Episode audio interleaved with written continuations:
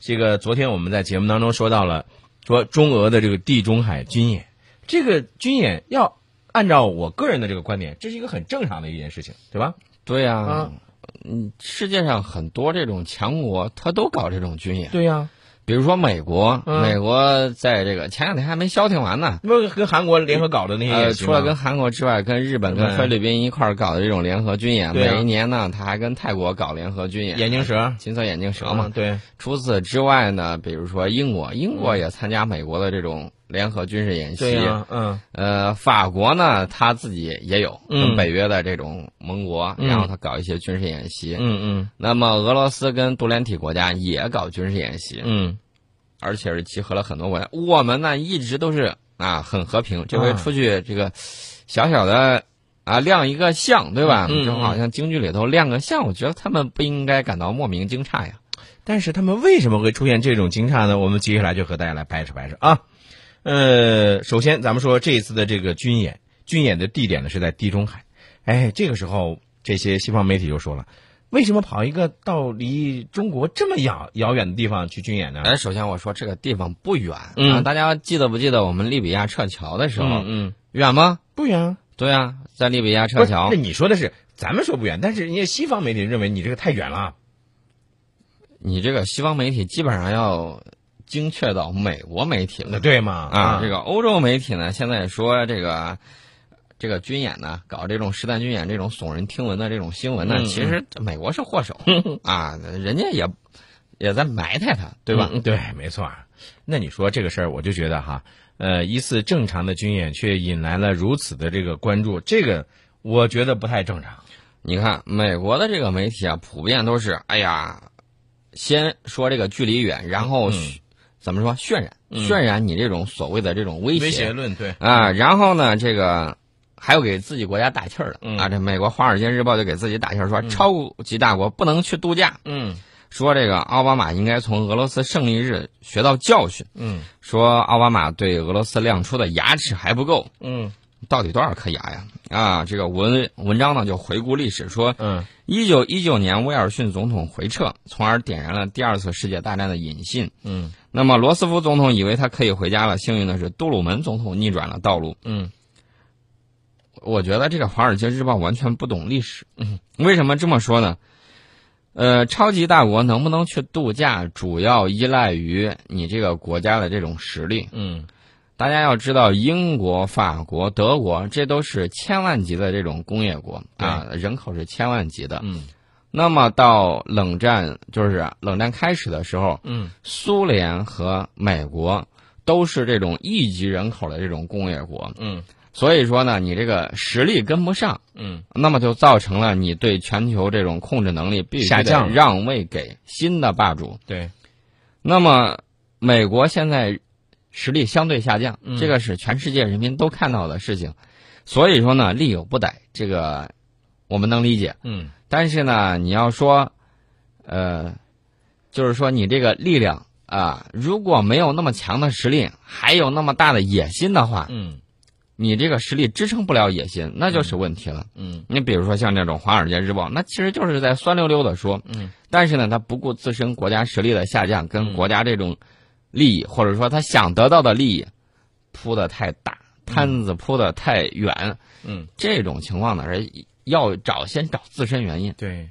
哎，其实说到这个事情啊，呃，咱们以前也说过了，说中国和俄罗斯之间的这个关系，俄罗斯媒体呢，它有一个表述，说是永远的兄弟关系，对吧？这是俄罗斯媒体的一个这个表述，啊，这个媒体方面的表述呢，大家这个看一看听一听啊，听一听。啊。我们呢，出发点、立足点都是本国的国家利益。没错，但是比如说有一些这个这个网上有些声音就说说，那你既然你们搞这个中俄的联合的这个军演了，对吧？那会不会需要一个这个军事联盟呢？我们不跟任何国家搞这种军事结盟，我们不会拉一个国家反对另外一个国家。历史上我们一直都是这个样子。对，没错啊，我们不跟谁结盟，我们是独立自主的大国。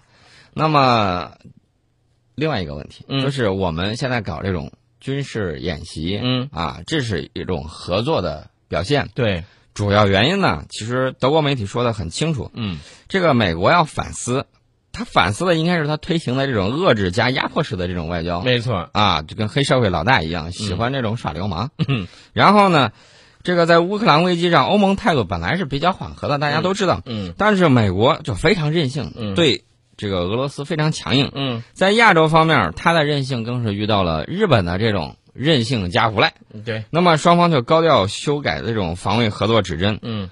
他们这儿有很多人呢，毫不避讳的要针对中国。宋老师，关于你提到的说这个美国确实需要反思这个问题，就是现在美国我们不止一次讲到的是，美国一方面呢，它要遏制俄罗斯的这个崛起，对吧？它另外一方面呢，它对欧洲呢，它也想，呃，不想让在欧洲这个上面有一些更多的一个进展。哎呀，我跟你说，这个十处起火，九九处处冒烟、嗯啊，十成十的都有它。嗯关键问题是，美国它在违背很多战略，我这一点我要给大家点清楚。嗯之前我们曾经给大家说，这个冷战这个操盘手布尔津斯基嗯啊，美国的这种大战略家，嗯他就说，千万要避免哪种状态呢？嗯就是中国跟俄罗斯靠得很近，嗯那么美国同时在东方和西方同时压迫两个大国，你嗯迫使他背靠背，嗯这是美国的这个政府违反这种战略原则搞的这种莫名其妙的事情。嗯除此之外呢，他还违背了什么呢？我觉得从更深刻的理解上，可以说他违背了《孙子兵法》的这种兵法的战略。嗯《孙子兵法》就讲了，你没事儿不要乱打仗嗯，打仗的时候赶紧结束。就没见过这种旷日持久能把国家经济搞好的啊。那么美国先打了这种伊拉克，然后又打了阿富汗，陷到这个泥潭里头拔腿又拔不了。你看他打打这个，打打那个，然后又不又不负责任的去干涉叙利亚、利比亚的这个事务，对吧？十年来啊，各种趾高气扬。嗯。当时克林顿给这个美国总呃美国呀嗯。留下了还是比较很钱袋子里留了很多钱，嗯。但是呢被这么几场仗一打挥霍完了，嗯。挥霍完了之后又恰恰碰上金融危机爆发，嗯然后自己就抓瞎了。你说这怨谁呀？自身自己作死，没办法。但是现在呢，美国之所以推行加剧欧洲、中东乃至亚太地缘政治紧张的这个战略，它根本的原因还是在于对以中国为代表的这个新兴大国群体性崛起的这种战略的这个焦虑。所以呢，他他为了延缓霸权的这个衰落啊，他就一又开始准备把那个地缘政治这个西方啊驾轻就熟的这个这个工具呢，就拿出来又准备用了，又施加影响了。其实呢，这个西方的这个政治家呀，包括战略家，他们犯了一个错误，嗯就是这种惯性思维。嗯我们的这个是以和为贵，远人不服则修，文德以来之。他们呢，就是我强了我就欺负你，呃你要是强了你欺负我，我就坐着 啊。嗯你光搞这种对抗式的这种零和式博弈，这种不好。我们搞的就是共赢啊，跟他说共赢，他听不懂啊。你看看他们搞的这种，我再怎么设计也好，嗯还是想赢家通吃，就跟打麻将一样嗯，我一一赢三是吧？啊。嗯最好是上下家通吃，嗯他想搞这种。嗯但是呢，这个我们是下围棋、嗯啊，不是在于此消彼长的这种。你举的这个例子，这个打的这个比喻很恰当。我觉得咱们就是打这个围棋，下围棋。啊，所以在围棋咱们讲究的这个传统的这个这个策略当中，完完全全就不会是像你刚才提到的那样的那种情况。对基辛格呢，前一段来中国的时候，专门他去问这个围棋怎么下，嗯因为他是发现这是中国独有的这种战略思维。其实呢，在孙膑讲兵法的时候，专门讲到这个问题，就是势嗯啊、势力的势，嗯他讲的是一种趋势，讲的是一种潮流，嗯就是这种东西。嗯他们呢呢，我感觉有点把握的不太准，但是基辛格看到这个问题了，不知道布尔津斯基到底有没有领会。其实这种事呢，大家要知道，和平与发展才是世界的潮流，对对吧？呃，而且呢，在拿破仑之后，百年和平这已经成为这一种大势所趋。嗯但是呢，他们这种互相掐架的这种心态，嗯，就后来导致了两次世界大战。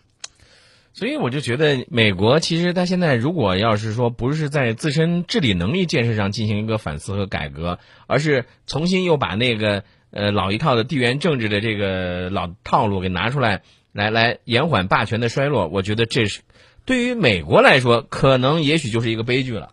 阴见不远，在下之商啊。这个英国，我们曾经讲了，英国这种全球帝国最终被美国挑落下马。嗯美国在里头使了 N 多的阴招，他怕什么呢？他就怕他的实力下降的时候，人家也照他身上来这么一出，他怕这个。对其实呢，你只要把啊拿那几百万美金一颗的导弹，嗯你把它换成粮食，把它换成这种，呃，基础工业，嗯你去支援那个国家，那个国家会不跟你一块儿玩吗？对不对？呀？你把小伙伴们全都打一顿，嗯那小伙伴们现在虽然怕你，等到你实力弱的时候，那个个都巴不得踹上一脚，墙倒众人推呀、